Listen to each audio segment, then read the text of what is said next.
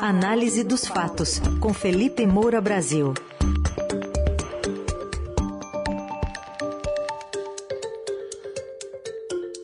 Hoje, de olho nessa terceira via que está dando seta para entrar numa pista que já tem dois carros em alta velocidade. Um está correndo mais, o outro está reduzindo um pouquinho agora.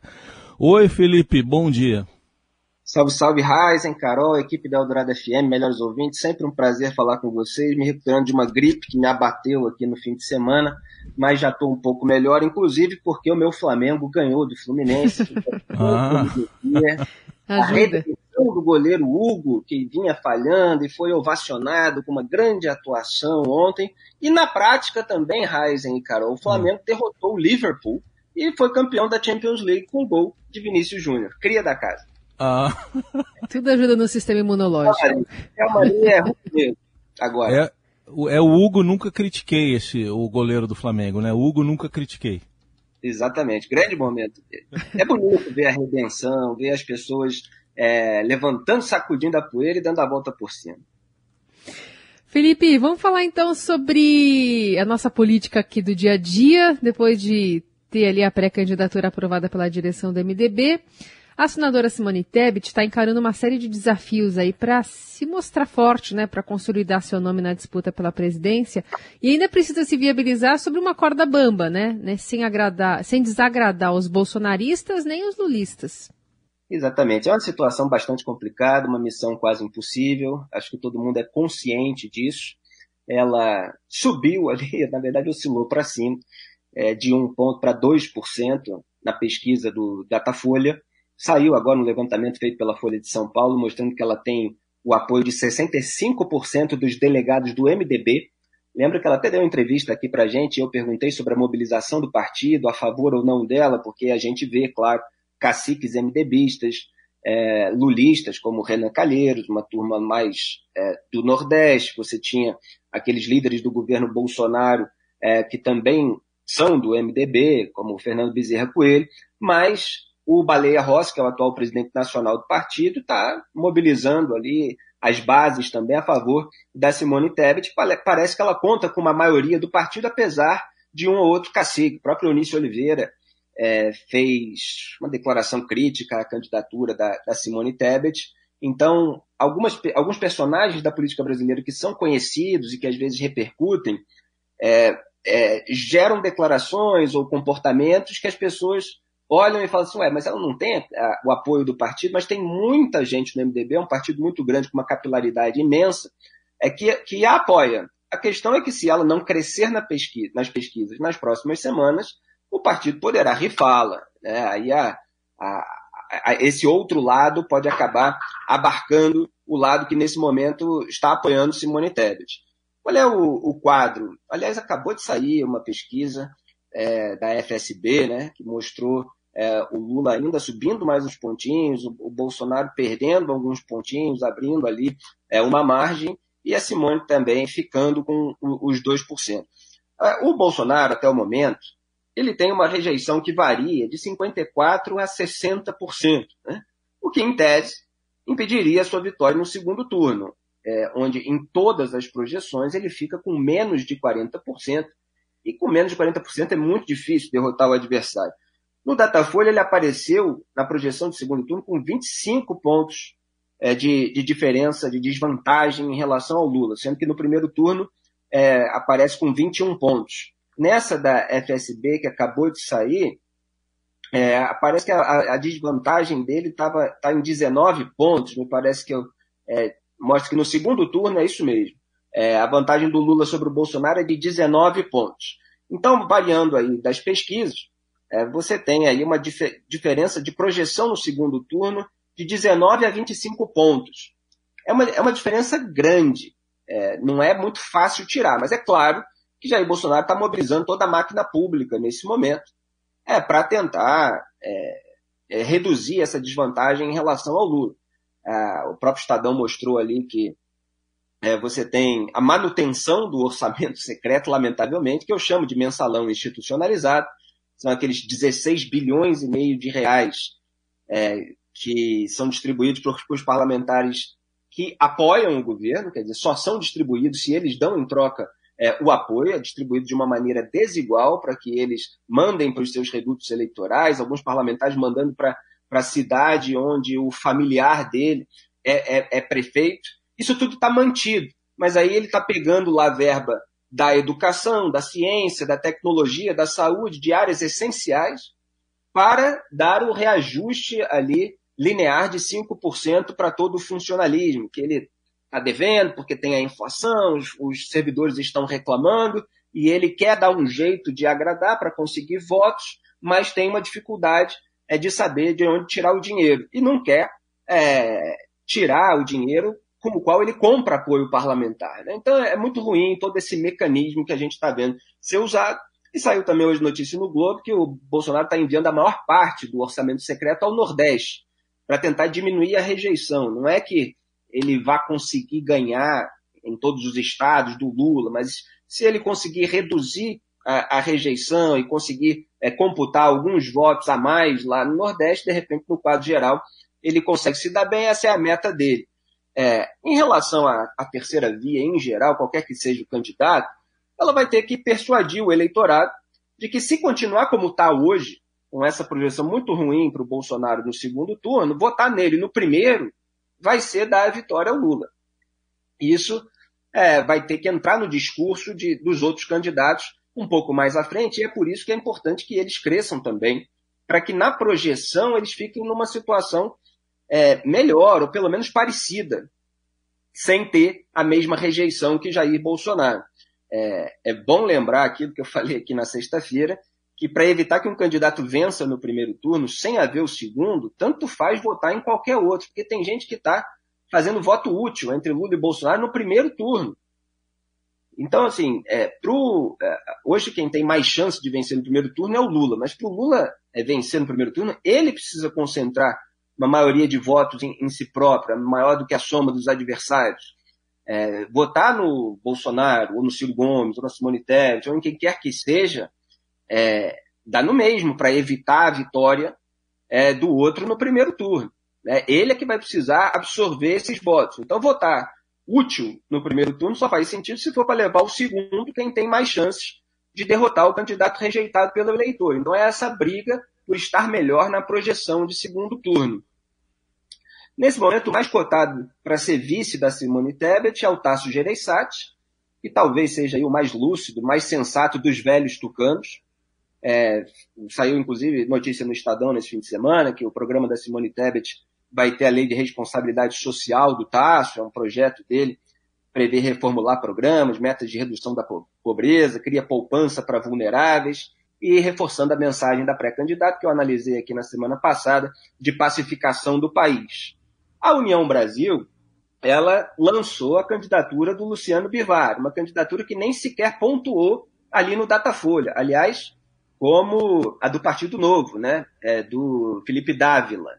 Partido Novo que teve João Moedo 2018 com dois pontos e meio, à frente de Marina Silva, à frente de Henrique Meirelles, é, à frente de Álvaro Dias, e hoje tem um candidato que nem sequer pontua, e em Minas Gerais, também foi notícia aí nos últimos dias, está lá o Romeu Zema é, inclinado para o lado do Bolsonaro. Quer dizer, lamentavelmente o, Novo virou uma linha auxiliar é, do bolsonarismo em vez de é, ter ocupado um espaço de uma direita liberal que não é reacionária, que não é, tem essa, essa verve aí bolsonarista.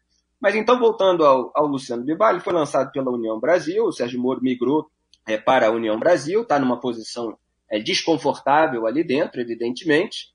A União Brasil teria, para reforçar a candidatura da Tebet, de, da Tebet, de superar aquele bolsolulismo, né, como às vezes eu chamo ironicamente, do Ronaldo Caiado e do ACM Neto, retirando a candidatura do Luciano Bivar e aí conversando, para ver se vai oferecer o Moro como vice, ou se vai é, voltar a ter aquela conversa sobre o próprio Bivar, entrar, é, não pelo Bivar ser um peso, mas pela União Brasil ter 800 milhões de reais de fundo eleitoral para contribuir, capilaridade, etc. Mas, a princípio, a União Brasil rejeitou essa coligação e vai ficar por isso mesmo. Aí as pessoas se perguntam, e o Moro, o que, que ele vai fazer? Ele vai então apoiar o Bivar? Olha, se ele ficar na União Brasil, ele vai ter que apoiar o candidato da União Brasil. É, e ele está lá, para falar do caso específico dele, lutando para ter a possibilidade de concorrer ao Senado. É, aliás, é, é, um, é um aspecto curioso dessa disputa, porque o Datena ele está na pesquisa ali com cerca de 29 pontos, o Moro com 20, é uma vaga só para o Senado por São Paulo, e o Datena sempre desistiu em cima da hora, né? ele sempre fez um grande marketing em torno do nome dele e tal, para na hora é, pular fora. E dessa vez muita gente está acreditando que ele pode ir, porque a, justamente a, a pressão em cima dele para ele ficar, para evitar que o Moro entre no Senado, é muito grande. Aí vem pressão do lado lulista, vem pressão do lado bolsonarista, pressão no sentido de apoio, de ofertas, né, de, é, de, de, muita, é, de muito carinho, de muito afago, vamos dizer assim. É, do lado gilmarista, por exemplo, porque aí Moro no Senado ele pode fiscalizar ministro do Supremo Tribunal Federal. E tem ministro como Gilmar Mendes que o ataca diretamente que vai ficar incomodado com essa posição. Então, certamente há todo um lobby, todo um apelo para que o Datena mantenha a candidatura para evitar uma vitória do Moro, que ele está em segundo lugar nesse momento. Mas realmente a União Brasil junto com a Simone Tebet fica complicado, aí fica a questão. E o PSDB? Falei aqui do Tasso Gereissati, ele é perdão, o mais cotado para ser vice. E o por que não o Eduardo Leite? Olha, o Eduardo Leite, ele está liderando as pesquisas nesse momento na disputa pelo governo do Rio Grande do Sul. Ele era governador, né? Ele é, até chegou a dizer que não iria concorrer à reeleição, enfim, tinha um projeto nacional e tal, mas agora aparece na liderança das pesquisas, é, depois aquele recuo para não é, é não escangalhar ali aquilo que ficou decidido nas prévias tucanas com a vitória do João Dória, só que o João Dória saiu agora da disputa pelo PSDB e voltam alguns velhos tucanos a, a, a cotar aí o Eduardo Leite para assumir essa chapa, uma chapa própria, em vez de se juntar a Simone Tebet. Só que no Sul, repito, ele na, é, na pesquisa atualmente ele derrotaria o bolsonarista Onix Lorenzoni, que seria uma vitória importante manter o Rio Grande do Sul com alguém de uma, de uma terceira via. Então há essa dúvida, porque o Eduardo Leite talvez pudesse fazer frente ao Bolsonaro, pelo menos, seis meses atrás, né? Se fosse o candidato escolhido, se tivesse ali todo um apoio, de repente até liderando uma coligação. Agora fica a dúvida de se há tempo é, suficiente é, para projetá-lo aí nacionalmente.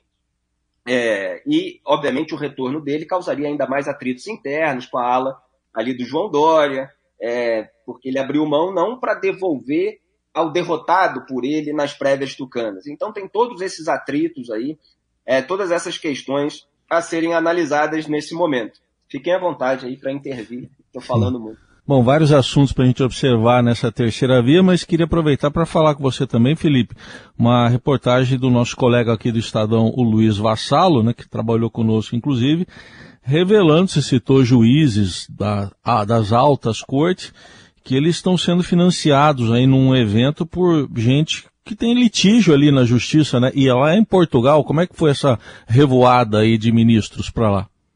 Pois é, não há a menor cerimônia, não há o menor pudor. Eles são muito valentes, muito imponentes na hora de acusar os outros, é, aqueles que investigam, evidentemente, que condenam os seus padrinhos políticos, os seus aliados, porque o STF é um tribunal eminentemente político formado por ministros indicados por presidentes da República, que são naturalmente políticos, membros de partidos. Então há todo um jogo de poder na própria formação da composição é, das cortes, inclusive é, do STJ, por exemplo, você tem lista tríplice, tem indicação, é, a gente vê notícias aí sobre reuniões de ministros do Supremo Tribunal Federal com políticos, é, aval é, do, do Gilmar para o Bolsonaro para indicar fulano para determinada corte. Né? O próprio advogado Gilmar foi indicado pelo Bolsonaro para uma corte interna, da Corte Interamericana de Direitos Humanos, para o grupo de advogados, que pode até julgar o caso do Rubens Valente, jornalista é, é, condenado a indenizar o Gilmar, num caso escandaloso sobre o qual escrevi, e falei aqui também, tomara que ele seja impedido, né, porque, enfim, é, é, é advogado do, do, sujeito para o qual é, o jornalista teve que pagar.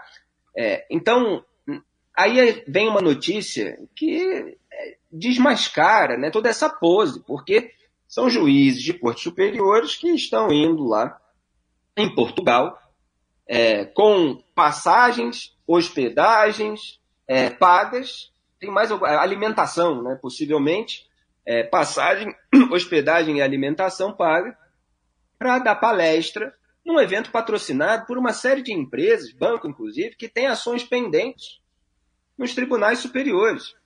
Tem outros tribunais, tem Tribunal de Justiça também, porque tem juízes também é, de Tribunal de Justiça que é, foram convidados para o evento.